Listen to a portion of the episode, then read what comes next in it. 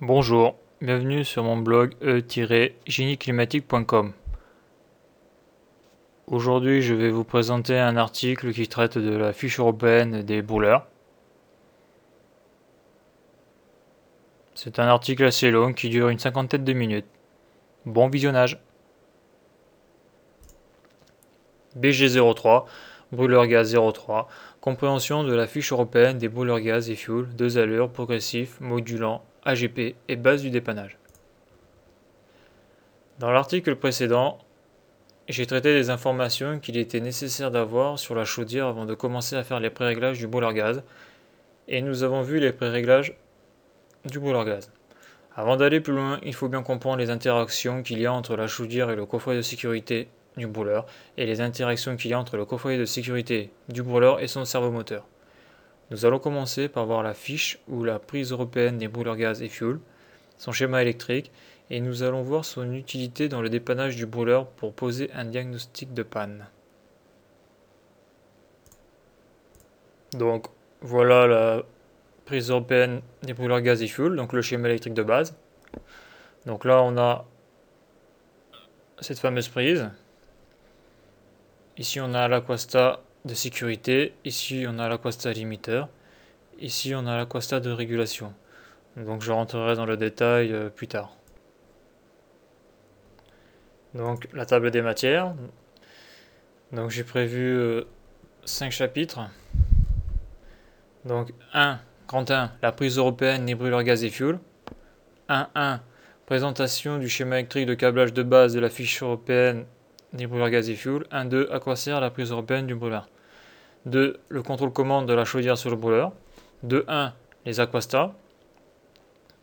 2.2. L'aquasta limiteur. 2.3. L'aquasta de régulation. 2.4. L'aquasta de sécurité. 2.5. La sécurité positive. 2.6. Les autres fonctions de la prise européenne du brûleur. En sous-catégorie 2.6.1. La borne S3. 2.6.2. La borne B4. 2.6.3. La borne B5. 2.7, des schémas électriques d'un brûleur pour illustrer mes propos.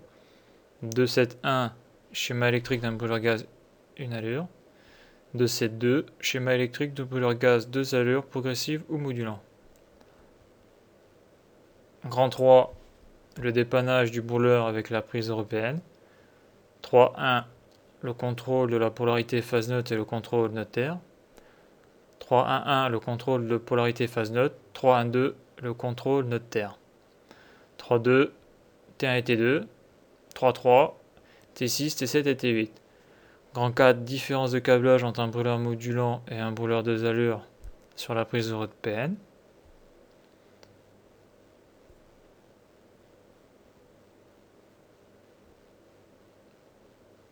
Grand 5, la conclusion. Donc, zéro avertissement. Donc ce document n'est qu'une un support pour la révision des bases des sujets qu'il traite. Il peut y avoir des erreurs et des inexactitudes. Gardez toujours ça en tête. Donc si vous voulez signaler des erreurs ou apporter des précisions, vous pouvez aller sur le forum à cette adresse, donc forum du blog e-climatique.com. Donc si vous cliquez dessus, vous accédez directement au lien du topic dans le forum. Voilà. Après le, lien du blog, le lien du forum et les podcasts. Bon, parce qu'à chaque fois que je fais une vidéo, je, le mets en MP3, justement pour euh, pouvoir les écouter ultérieurement euh, pendant mon temps de transport quand je vais au boulot. Grand 1, la prise européenne des brûleurs gaz et fuel. 1.1, présentation du schéma électrique de câblage de base de la fiche européenne des brûleurs gaz et fuel. Donc voici le schéma électrique de base de la fiche européenne pour les brûleurs fuel et gaz pour un brûleur deux allures, une électrovanne première allure et une électrovanne deuxième allure. Pour un brûleur progressif deux allures ou brûleur progressif modulant, donc ce sont des brûleurs à clapper. Pour un brûleur air-gaz proportionnel. Note, lorsque le brûleur fonctionne avec un régulateur PID, brûleur modulant, ou AGP, il y a un changement sur la prise T6 et 7 et 8 que nous verrons plus loin. Donc voilà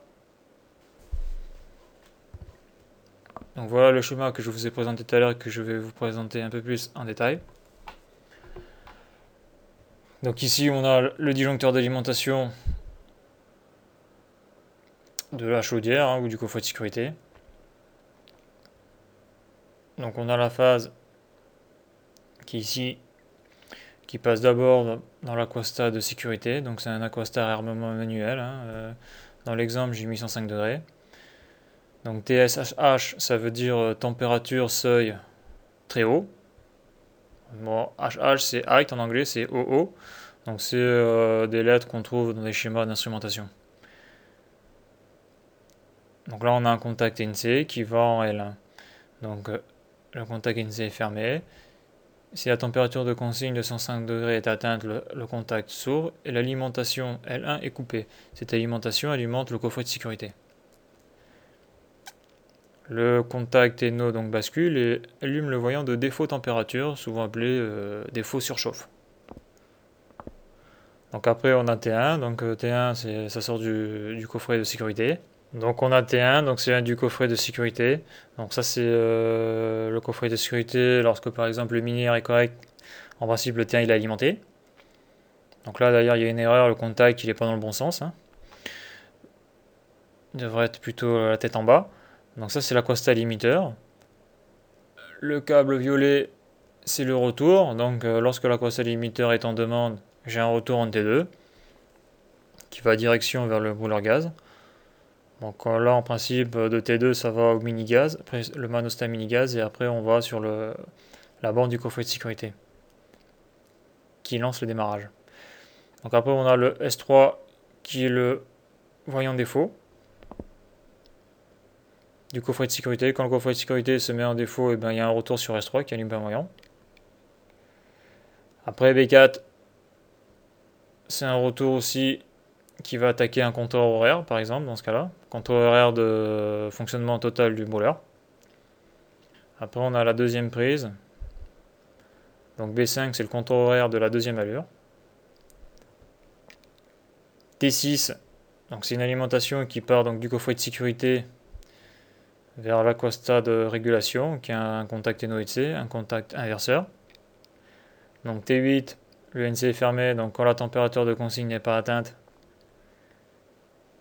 dans ce cas-là 60 degrés, et bien le contact est fermé, j'ai un retour en T8 qui donne euh, l'ordre au coffret de sécurité d'ouvrir le servomoteur du brûleur pour augmenter la puissance pour un modulant ou activer la deuxième allure pour un deux allures et le NO qui est ouvert. Lorsque la consigne est atteinte, les deux contacts basculent. On a un retour en T7 qui, qui va vers le coffret de sécurité et qui indique au brûleur de passer en petite allure, soit en première allure pour un deux allures ou en petite flamme pour un modulant. Donc voilà la présentation dans les grandes lignes de ce schéma de câblage euh, classique qui est la prise européenne des brûleurs. Donc 1, 2. À quoi sert la prise européenne d'une brûleur En Europe, pratiquement chaque pays a des modèles de prise différentes. Si vous achetez un appareil électrique en France, vous ne pourrez pas le brancher en Allemagne parce que le modèle de prise est différent. Pour harmoniser tout ça, les brûleurs et donc les chaudières ont une prise standardisée, la prise européenne. Donc un brûleur de n'importe quel pays appartenant à l'Europe pourra aller sur n'importe quelle chaudière européenne à partir du moment où le couple chaudière-brûleur est respecté. Donc voir l'article BG02, les pré-réglages du brûleur gaz. Le brûleur à la prise mâle, la chaudière à la prise femelle. C'est la chaudière qui fournit l'alimentation électrique qui est de 230 volts, alternatif, au coffret de sécurité qui se trouve sur le brûleur. Donc voilà comment souvent sont représentées les prises européennes euh, dans les documentations des brûleurs. Donc on voit L1, la phase est à droite, terre, neutre, T1, qui est une alimentation qui vient du coffret de sécurité, T2 qui est le retour vers la l'aquasta limiteur, donc S3 la de défaut du coffret de sécurité, B4 le compteur horaire de fonctionnement d'allure totale, B5 le compteur horaire de la deuxième allure, donc dans ce cas-là ils ne sont pas branchés. T6 qui est un retour du coffret de sécurité. On voit la costa limiteur. Donc le NC va en T8. T8 c'est demande de la grande allure. T7 demande de la petite allure. Donc voilà à quoi ça ressemble euh, en vrai. Donc ça c'est une prise européenne de... Donc la prise européenne est composée en deux parties. Hein. Une partie pour, avec l'aquasta limiteur et la deuxième partie qui est celle-là, qui est l'aquasta de régulation. On voit bien le repérage sur le petit euh, cache en plastique que j'ai enlevé de la prise. B5, T6, T7, T8. Et là on voit les bornes de raccordement du fil électrique. Donc là on voit une photo d'un brûleur gaz.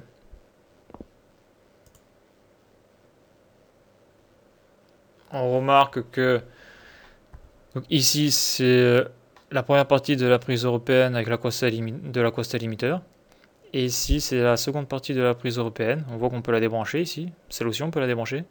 Ça, c'est la de régulation.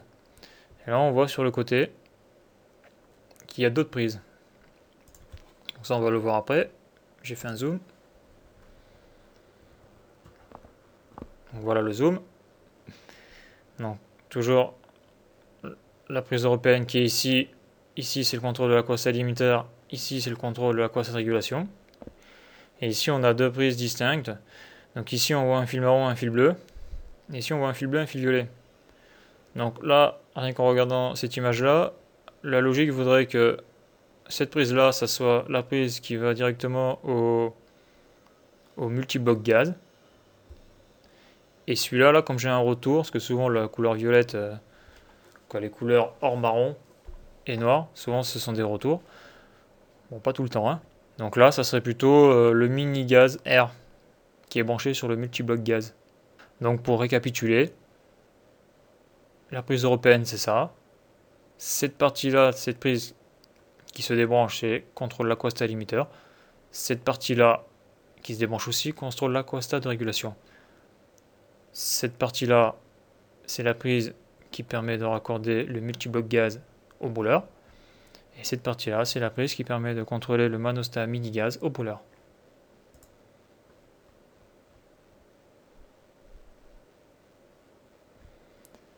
Donc là, une petite photo qui montre qui montre quoi? Donc il manque un petit coffret de sécurité euh, Riello, un petit brûleur de allures. Mais là, on remarque, donc là, c'est toujours, hein, ça va bouger, hein, là, c'est un autre brûleur. Hein. Là, on remarque que c'est euh, donc toujours. Donc là, qu'est-ce qu'on voit? Donc la prise européenne qui est ici, puis ici, c'est la partie euh, prise pour le multibloc gaz et le mini-gaz, manostat mini-gaz. Donc ici, c'est la prise européenne, tout ça. Donc ici, c'est toujours la l'aquasta limiteur, ici, c'est la de régulation. Et là, on remarque que sur l'aquasta de régulation, il n'y a que deux fils. Donc déjà, rien qu'en voyant ça, on peut en déduire que, sauf s'il une erreur de câblage ou de câble, que ce brûleur-là est un brûleur deux allures. Parce que comme je vais l'expliquer plus loin, on a besoin de T8 pour, pour passer le brûleur en deuxième allure en, en puissance maximum. Mais lorsqu'on est sur un brûleur qui fait que deux allures, souvent le T7 n'est pas raccordé parce que lorsque le T8 n'est plus en demande, obligatoirement, eh suivant comment est conçu le, le cerveau moteur, il revient automatiquement en petite allure. Cette prise est le lien entre l'interface du contrôle-commande de la chaudière sur le brûleur. Je m'explique. Le but du brûleur, c'est de fournir une quantité d'énergie au fluide caloporteur, c'est-à-dire l'eau qui circule dans la chaudière, le circuit primaire.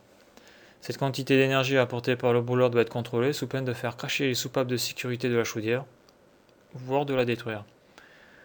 Quand est-ce que la chaudière sait qu'il faut arrêter le brûleur ben, C'est simple, quand la température de la boucle primaire a atteint la température de consigne de l'aquastat limiteur ou du thermostat d'applique. Grand 2. Le contrôle commande de la chaudière sur le brûleur. 2.1. Les aquastats. La chaudière de moyenne puissance supérieure à 70 kW a trois capteurs pour contrôler son brûleur qui sont l'aquastat de sécurité à réarmement manuel qui est placé sur la ligne L1, l'aquastat limiteur qui est placé entre T1 et T2, l'aquastat de régulation qui est placé entre T6, T7, T8. Un aquastat est un appareil qui permet de détecter un seuil de température, la consigne, de l'eau qui circule dans la chaudière, à la différence d'un thermostat qui permet de détecter un seuil de température mais dans l'air. Donc remarque, un aquasta se met dans un doigt de gant, l'élément sensible du capteur se retrouve ainsi au milieu du tuyau. Un aquasta réagira plus vite qu'un thermostat d'applique. Lorsque l'on met un aquasta dans un doigt de gant, il faut y mettre de l'huile avant pour chasser l'air car l'air est un très mauvais conducteur thermique et il augmente de ce fait le temps du procédé. Un thermostat d'applique se place sur le tuyau. L'élément sensible repose sur l'acier et un cerclage en ferraille tient le capteur sur le tuyau. L'intérêt du thermostat d'applique, c'est qu'il n'y a pas besoin d'installer un doigt de gant dans la tuyauterie. L'inconvénient, c'est que ça augmente le temps mort du procédé, et ça rendra la régulation moins performante et plus difficile. Pour optimiser la conduite thermique, on rajoute une pâte thermique entre le capteur et le tuyau. Comme pour les PC, lorsque l'on pose le ventilateur sur le processeur, on met de la pâte thermique qui favorise la conductivité thermique. Donc le terme temps mort du procédé est utilisé en régulation, dans la régulation PID. Le temps mort du procédé, c'est le temps que mettra l'élément sensible à réagir à la chaleur après un changement de consigne du brûleur. Dans la famille des stats, il y a aussi les débits stats, appelés aussi flow switch, qui en anglais veut dire euh, interrupteur de débit. Donc qui détecte un débit. Le pressostat qui détecte un seuil de pression. Il ne faut surtout pas les confondre avec les sondes comme les sondes PT100, PT1000, ENI1000, thermistan CTP, qui mesurent des températures et pas un seuil, ou le débitmètre qui mesure un débit à la différence d'un débitstat ou un flow switch qui détecte un débit. D'un point de vue électrique, un stat, aquastat, thermostat, débitstat, c'est un contact NOSC qui bascule de 0 vers 1.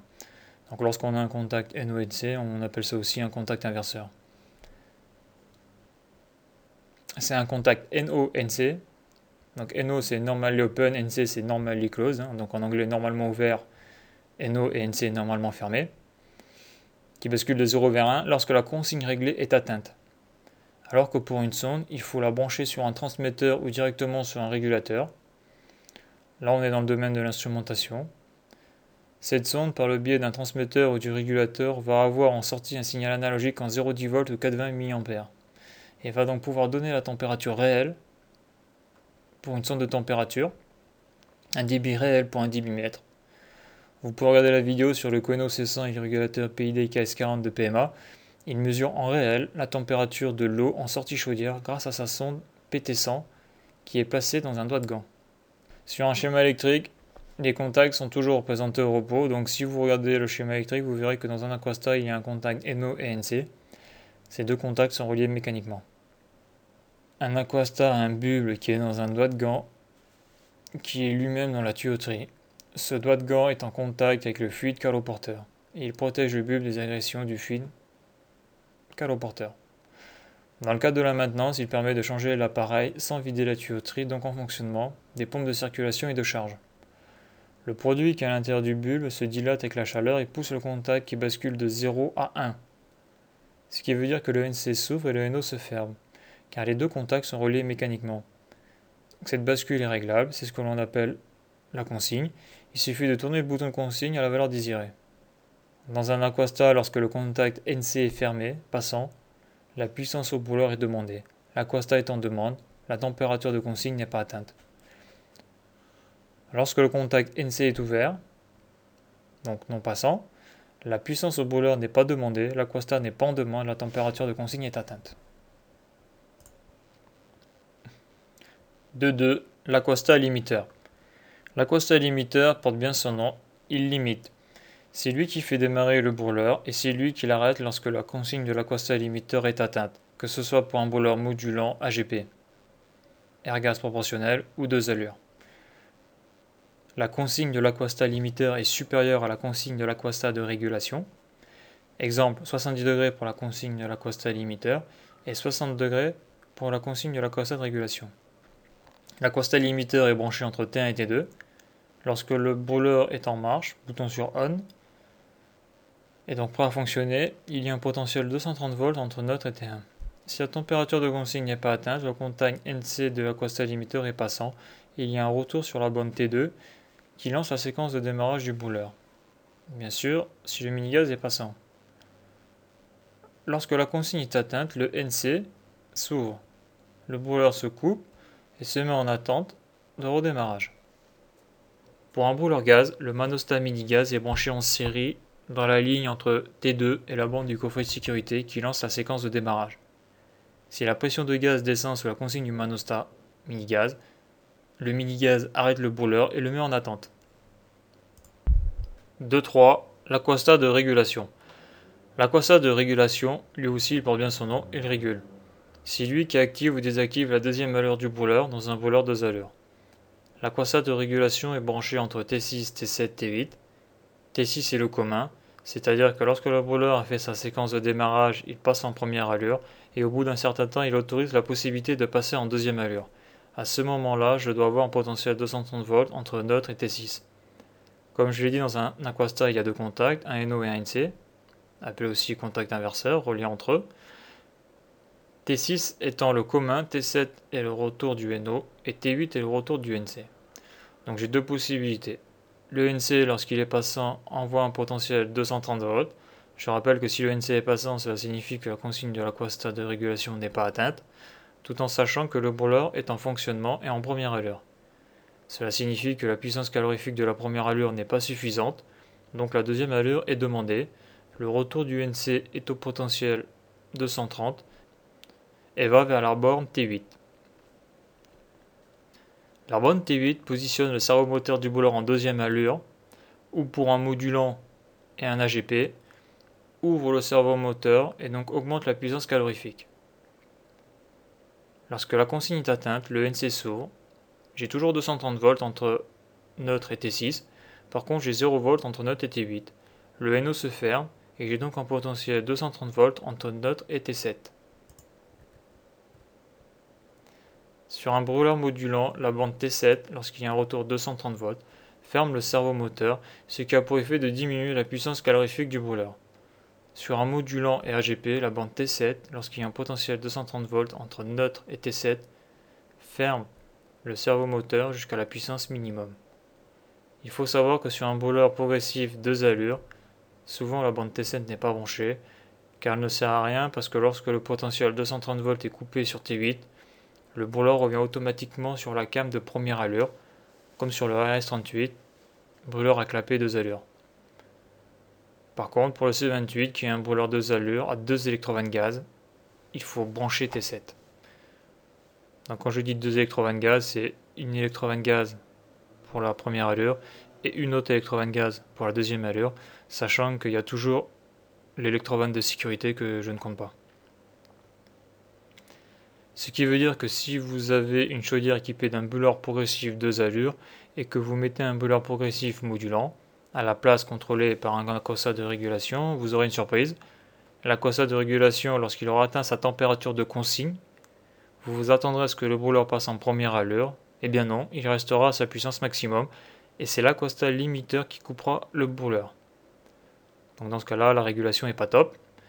Moi-même, je me suis fait avoir sur la chaudière Guillot que j'ai présenté dans les premiers articles. L'aquastat de régulation est sur le panneau frontal de la chaudière avec son contact NO qui va vers la borne T7 de la prise européenne qui n'était pas raccordée. Il suffit de le raccorder, le fonctionnement devient correct. 2.4. L'aquastat de sécurité. L'aquastat de sécurité, lui aussi, porte bien son nom. Il sert en dernier recours avant que les soupapes de sécurité crachent. Si l'aquastat limiteur ne fonctionne plus, c'est lui qui coupe le brûleur. La console de sécurité est à réarmement manuel? S'il déclenche, il faut qu'un technicien de maintenance des équipements thermiques se dépasse pour contrôler pourquoi il a déclenché et le réarmer. Et il est souvent réglé à 105 degrés. Sur les chaudières de moyenne puissance supérieure à 110 kW, la température d'eau ne doit jamais atteindre les 110 degrés. C'est la réglementation qui l'impose car le circuit d'eau est pressurisé. Donc ça veut dire que la pression à l'intérieur est supérieure à la pression atmosphérique car au-delà de cette température, l'eau va pouvoir se transformer en vapeur, suivant la relation pression-température de l'eau. Ça veut dire qu'à chaque pression exercée sur l'eau correspond à une température pour son changement d'état en vapeur. Par exemple, tout le monde le sait qu'à la pression atmosphérique, c'est-à-dire 0 bar relatif, la température de changement d'état de l'eau en vapeur est de 100 degrés Celsius. Au-delà de 0 bar relatif, la température augmente Ça signifie qu'à 100 degrés, l'eau est toujours liquide. Et le changement d'état se fera peut-être à 115 degrés. Pour avoir des valeurs exactes, voir la table de pression saturante de la vapeur d'eau. Lorsque l'eau change d'état et se retrouve à l'état de vapeur, donc en gaz, la pression dans le circuit va monter, car le circuit est fermé. C'est pour ça qu'il y a deux soupapes de sécurité qui sont tarées à une certaine valeur en bas pour faire échapper cette vapeur. Sur la chaudière, car sinon la pression dans le circuit monte jusqu'à la rupture d'un élément, jusqu'à l'explosion. 2.5. La sécurité positive. L'aquasta limiteur et l'aquasta de sécurité fonctionnent en sécurité positive. Qu'est-ce que ça veut dire sécurité positive dans un schéma électrique? Ça signifie qu'en fonctionnement, si vous débranchez pour l'aquasta limiteur le fil de la borne T1 ou T2, le bouleur va s'arrêter. Pour l'aquasta de sécurité, si vous débranchez un fil, le bouleur s'arrête.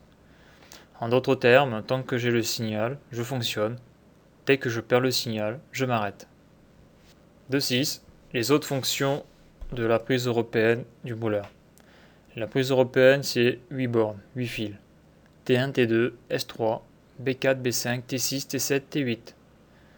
Donc on peut retenir que T c'est la température, S c'est la signalisation, B, on peut retenir le B comme bobine, bobine pour le compteur, bobine pour le compteur. Il faut la retenir par cœur, car le diagnostic de panne passe d'abord par la fiche, car comme nous l'avons vu, beaucoup des informations essentielles passent par là. Nous avons vu T1, T2 sur lesquels est branché l'aquasta limiteur et T6, T7, T8 sur lesquels est branché l'aquasta de régulation. Il reste à voir S3, B4, B5. 2.6.1 La borne S3. La borne S3 est le retour d'information du coffret de sécurité lorsqu'il est en défaut. Par exemple, pour un défaut flamme, le coffret de sécurité enverra un retour 230 volts sur S3, ce qui signifie que si je fais neutre S3, avec mon voltmètre, j'aurai une tension de 230 volts. Le retour de la borne S3 peut alimenter un voyant de signalisation de défaut ou un retour vers une GTC, gestion technique centralisée, une GTB, gestion technique du bâtiment ou un automate pour une supervision industrielle. 262, la borne B4. La borne B4 est le retour d'information qui indique que le brûleur est en fonctionnement. Ce retour se branche sur un compteur horaire ou un automate comptabiliser la totalité des heures de fonctionnement du brûleur.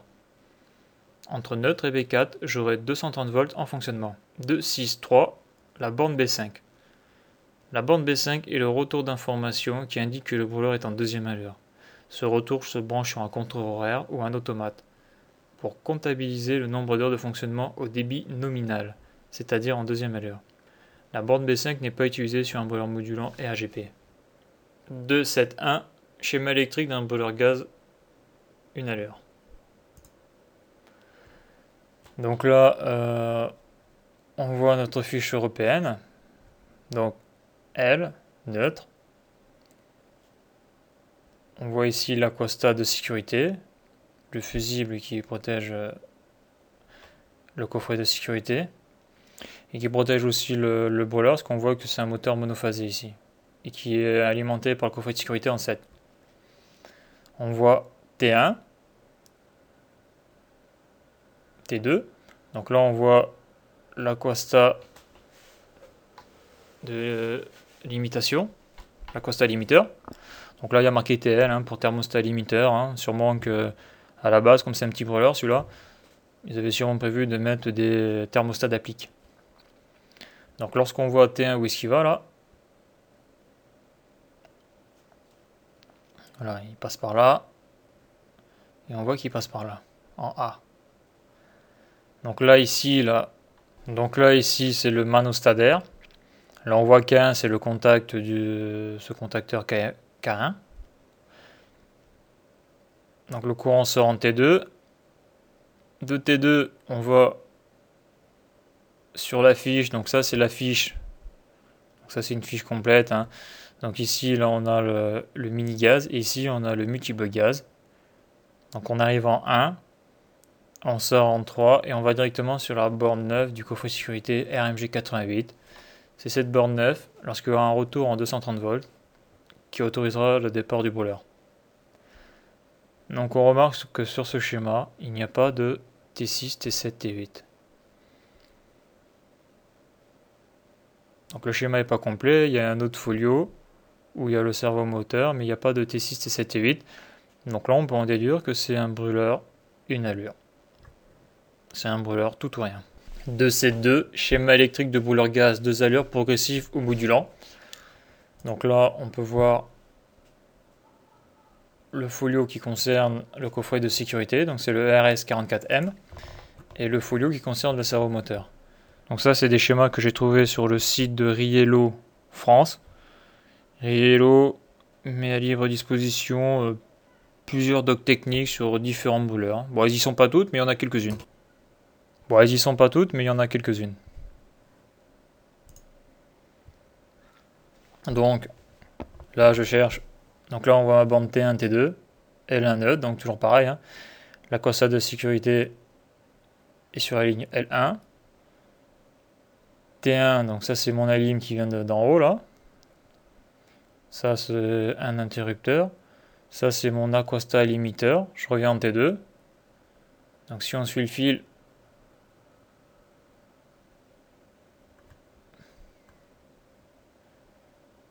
on change de folio. Bon après là on a T6, T7, T8. Donc là on voit bien T6 c'est le commun. Je reviens en T8. T8, donc NC T8, c'est la demande de la puissance. Donc là, pareil, je vais de l'autre côté, donc c'est au niveau du servomoteur.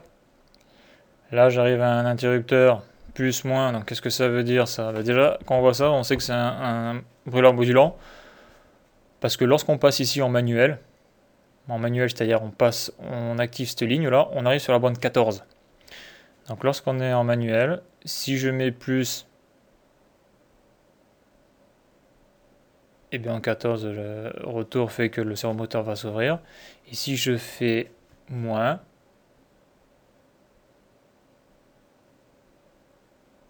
donc là je ne sais pas par où ça passe, hein, et eh bien le brûleur, euh, le servomoteur du brûleur se fermera. D'où l'interrupteur plus moins et le bouton auto-manu. Donc la, fonction, la position manuelle sert justement pour faire la combustion du brûleur. Donc là, j'ai PGM, donc ça c'est mon Pressostagaz Maxi, qui n'est pas forcément câblé sur les petits brûleurs. Hein. On peut mettre un, pont là. Par contre, le, le Manostagaz Mini, lui, il est toujours câblé. Là, on voit le multi-bloc gaz.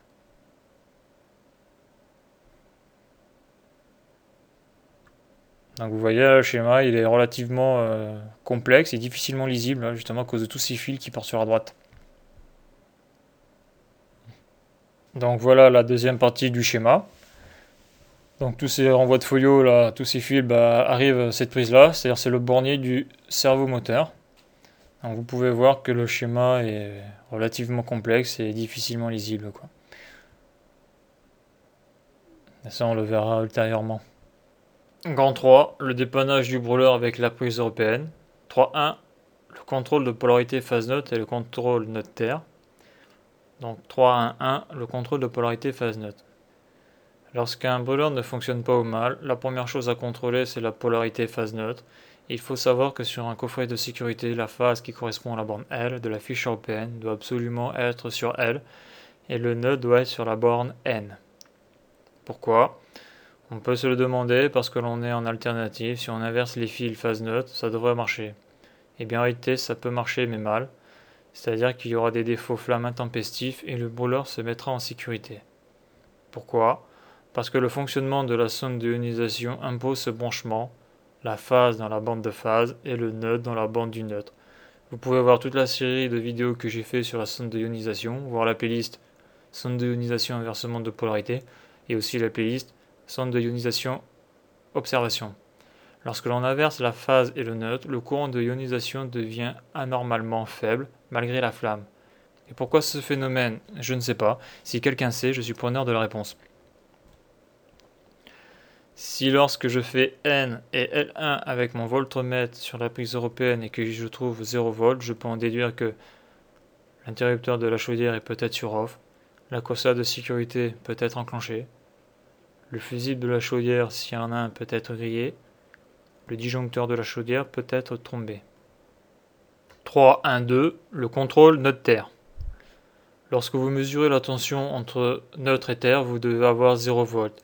Si vous avez une tension, il se produit le même phénomène qu'avec l'inversion phase neutre. La sonde d'ionisation détecte mal le courant de ionisation qui passe dans la flamme. Il faut savoir que une tension alternative est envoyée dans la sonde d'ionisation qui traverse la flamme. Cette tension traverse la flamme car la flamme libère des ions, ce qui permet au courant de circuler vers la tête du brûleur qui est reliée à la masse. La flamme a un effet redresseur sur la tension, c'est pour cela que l'on doit mettre son testeur en courant continu et sur le calibre microampère, et on peut mesurer quelques dizaines de microampères. Tout dépend de la puissance du brûleur et de la taille de la flamme. Donc pourquoi la flamme redresse le courant de ionisation? Je ne sais pas. C'est peut-être à cause de la différence de surface qu'il y a entre la sonde, petite surface conductrice, et la tête du brûleur, grande surface conductrice. Si quelqu'un sait, je suis preneur de la réponse. Lorsque vous êtes en régime de terre TT, donc ça c'est les schémas de liaison à la terre. Lorsque vous êtes en régime de terre TT, coupure au premier défaut, bâtiment tertiaire, vous avez 0 V entre la phase et la terre. Par contre, lorsque vous êtes en régime de terre IT, coupure au deuxième défaut, donc c'est un régime qu'on trouve dans les usines et les hôpitaux, vous avez souvent une tension entre la phase et la terre de quelques, de quelques volts à quelques dizaines de volts. Dans ce cas, il n'y a qu'une seule solution, c'est de mettre un transformateur d'isolement 230 volts, 230 volts. À quoi ça sert de mettre un transformateur 230 volts au primaire qui sort 230 volts au secondaire? Eh bien, ça sert à créer un nouveau régime de neutre au secondaire qui sera TT, alors qu'au primaire, le régime de terre est toujours IT. 3.2, T1 et T2. Si mon brûleur ne fonctionne pas, je fais avec mon voltmètre une mesure neutre et T1. Je dois avoir 230 volts entre les deux. Sinon, je peux en déduire que si le coffret de sécurité n'est pas en défaut, voyant du coffret éteint ou voyant euh, allumé en vert, suivant le type de coffret, je peux en déduire que le coffret de sécurité n'a pas de retour d'information, que le cerveau moteur est à sa position initiale. Donc tout ça, bien sûr, ça dépend du modèle de coffret de sécurité. Le fusible du coffret de sécurité peut être grillé. Je fais une mesure entre neutre et T2. Je dois avoir 230 volts. Sinon, je peux en déduire que l'acosta limiteur n'est pas en demande. Le manostat mini-gaz est ouvert pour un brûleur gaz. Tout dépend aussi où est-ce qu'est passé le manostat midi-gaz sur la ligne T1-T2. Et le retour de T2 qui va sur la borne du coffret de sécurité qui active la séquence de démarrage du brûleur. Grand 4. Différence des câblages entre un brûleur modulant et un brûleur 2 allures sur la prise européenne.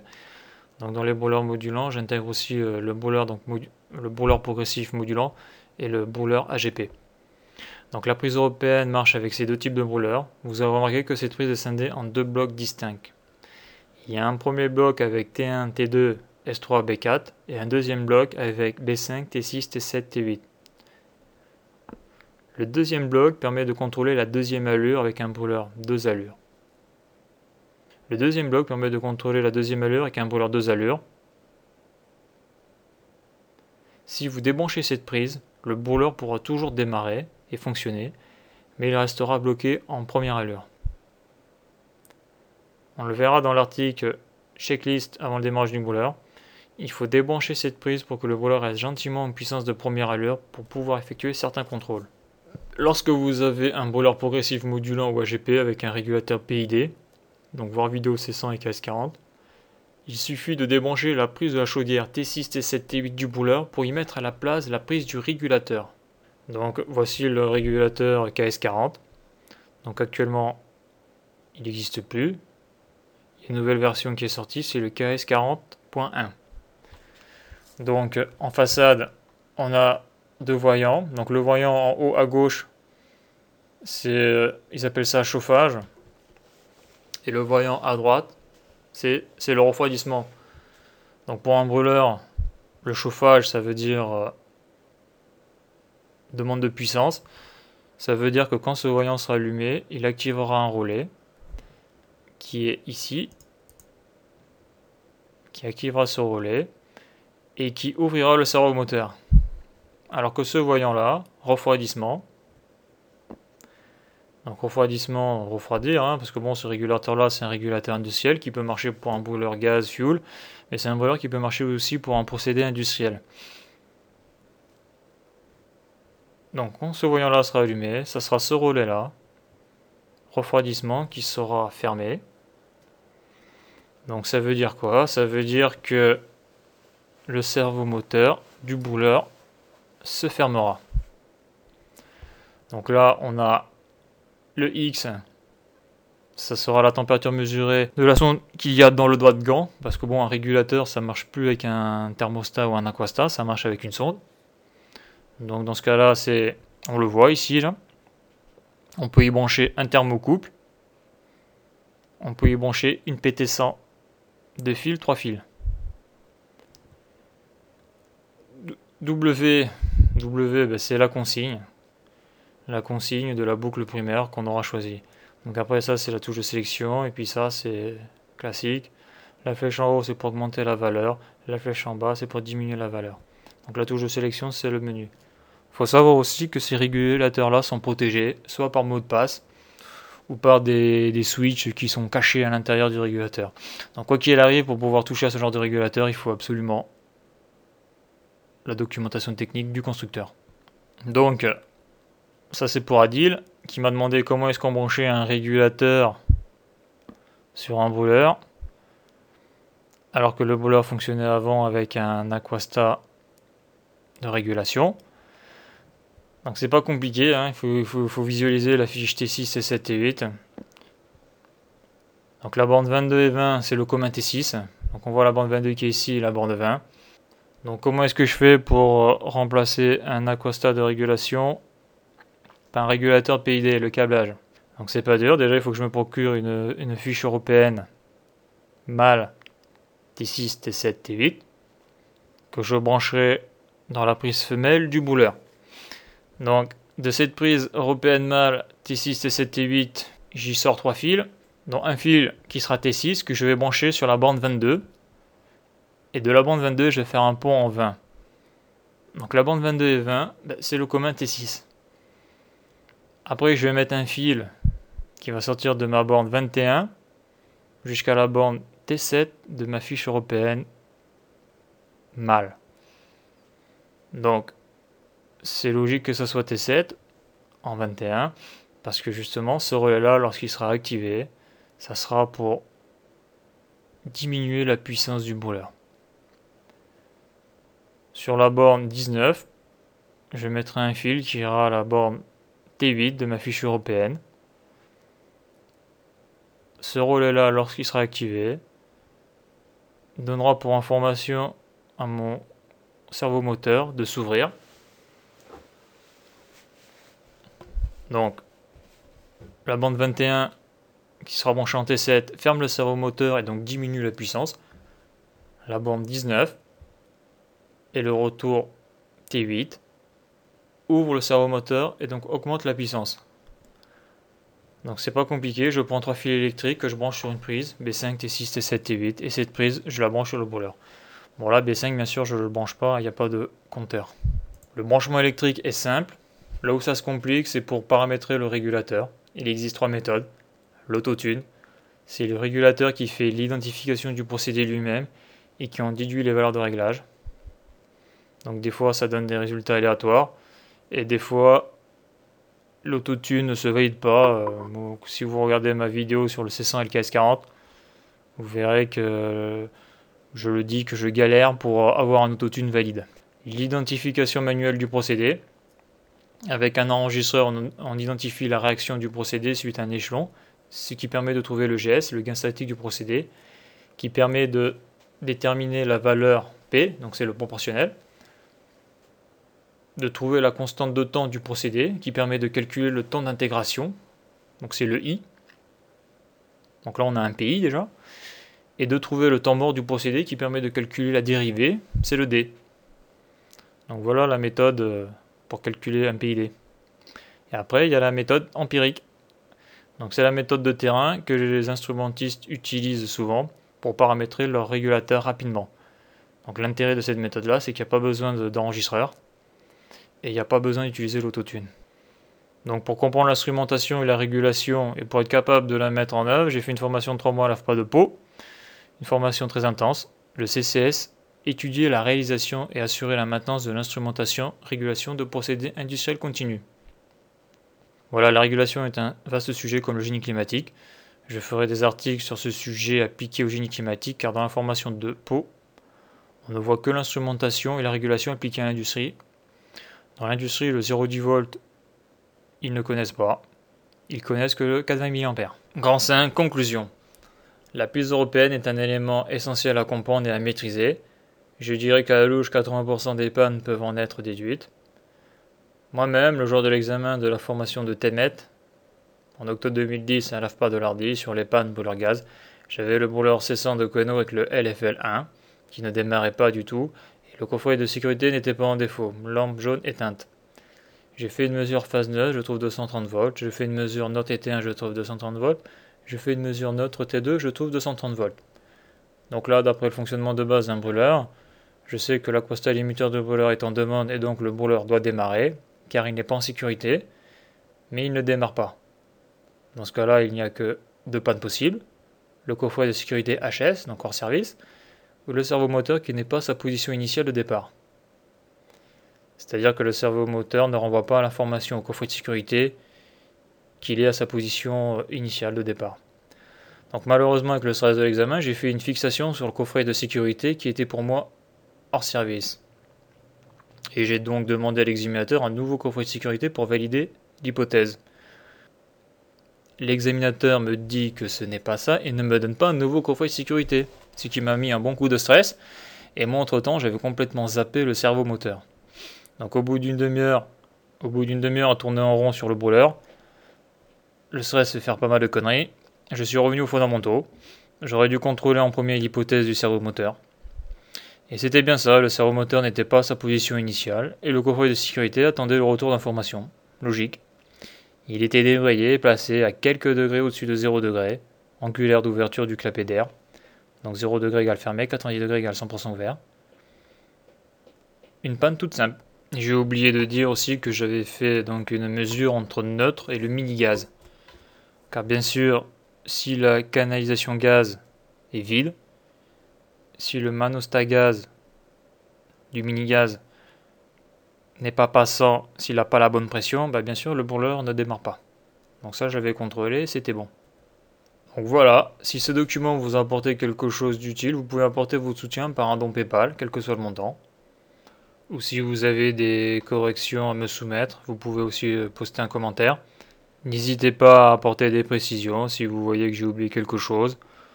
N'hésitez pas à voter pour la vidéo. En cliquez sur le pouce vert en bas à gauche ou à droite de la vidéo. Donc vous pouvez aussi vous abonner à la chaîne. Et vous pouvez aussi vous abonner à la newsletter du blog e-génieclimatique.com. A bientôt